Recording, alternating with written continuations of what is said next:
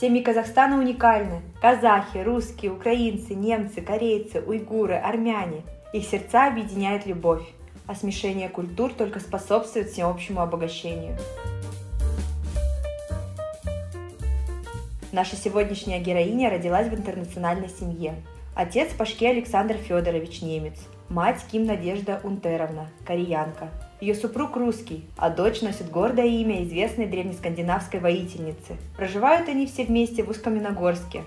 Елена Пашке – журналистка, спортсменка, активистка корейского и немецкого центров, корреспондент Восточно-Казахстанской областной газеты «Рудный Алтай», Сопкор Deutsche Allgemeine Zeitung. Елена, здравствуйте! Наша сегодняшняя беседа будет о культуре, обычаях и языке. Расскажите, пожалуйста, в каких традициях вас воспитывали родители – Делали ли акцент на какой-либо из культур? Добрый день, Кристина. Э, здравствуйте, слушатели. Я хотела сказать, что мне очень повезло родиться в интернациональной семье. А мой отец – это потомок депортированных немцев по Волжье. Моя мама из депортированных э, корейцев Дальнего Востока. В нашей интернациональной семье, где есть еще я и старший брат Иван, с детства было принято уважительное отношение к разным национальностям, культурам, обычаям.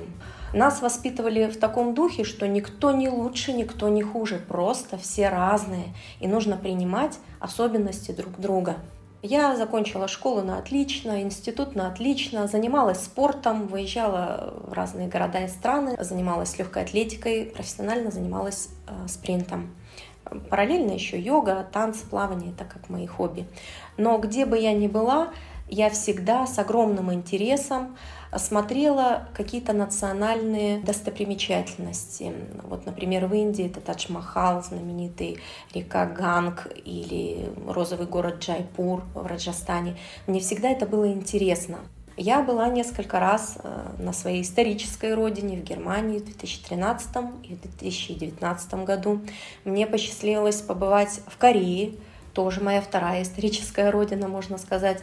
Э, в 2018 году там проходил большой международный форум среди молодых лидеров корейцев. Молодые ребята, которые каждый в какой-то отрасли отличился. Я вот, например, занимаюсь давно журналистикой и была приглашена на это мероприятие, в котором приняли участие больше 70 стран, и оно достаточно было крупным, масштабным, с участием премьер-министра Кореи. То есть, ну, все это было настолько захватывающе интересно, но меня всегда поражает, насколько люди разные и в то же время одинаковые как они относятся к старшим, как относятся друг к другу в семье, к детям, какие праздники соблюдать. Для меня это всегда вызывает огромный интерес. И не случайно у меня есть такое хобби.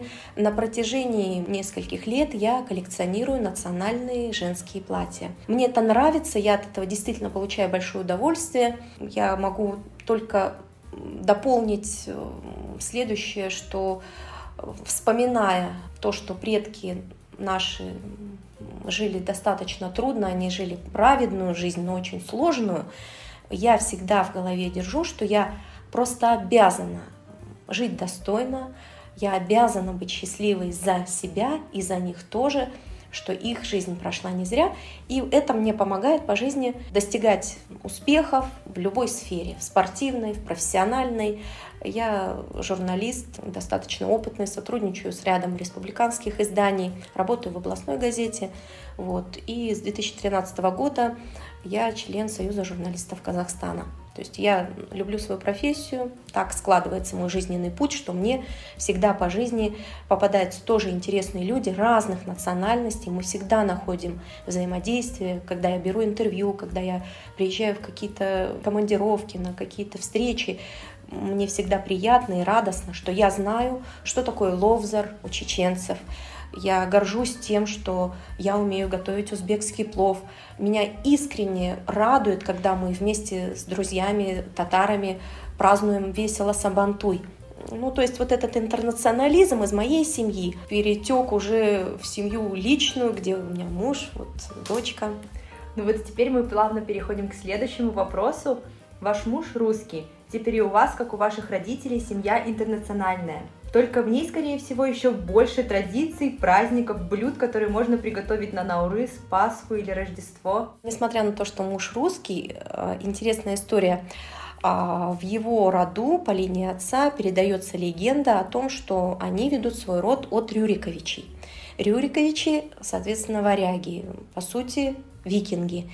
И в этой связи муж предложил, когда у нас родилась дочка, назвать ее древним скандинавским именем царицы-воительницы Лагерта. Сначала показалось имя непривычным, достаточно редким, но потом мы поняли, что именно это имя и никакое иное подходит для нашей дочери, которую мы ласково называем Лагочка.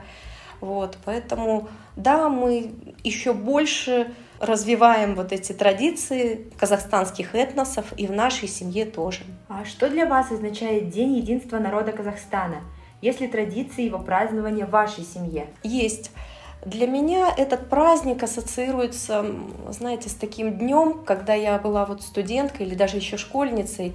Я очень любила мероприятия на 1 мая, вот эти парады, где выступали люди разных национальностей в своих костюмах. Я помню, пришла первый раз в Дом дружбы и сказала, я тоже хочу, мне это интересно, покажите, расскажите. Собственно, тогда я стала активистом немецкого этнокультурного объединения и сразу и корейского, и ряда других.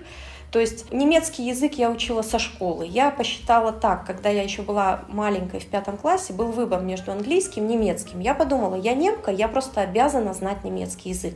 И хотя тогда набирал популярность английский язык, я сказала, нет, я иду только на немецкий. Я продолжала его учить в ВУЗе, и потом уже еще на курсах, уже в молодежке, в немецком центре Видергебурт.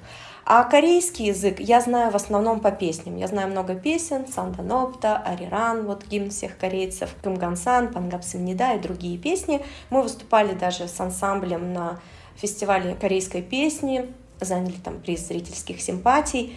Вот, то есть э, корейский я знаю по песням, немецкий знаю на разговорном уровне. Так что, ну а что, к традиции, в этот день готовим вкусные блюда разных культур, собираемся вместе с родственниками, друзьями и просто радуемся, что мы живем под мирным небом, чего хочется пожелать всем казахстанцам, чтобы мы ценили. Последние события показали, насколько это хрупкая вещь, мир, дружба, согласие — это не пустые слова, и это по-настоящему нужно ценить. И от каждого из нас зависит, насколько будет в нашем обществе комфортно всем, безопасно, весело, чтобы нам хотелось жить здесь, развиваться здесь, растить детей именно здесь. Спасибо большое Спасибо за интервью. Вам. Всего доброго.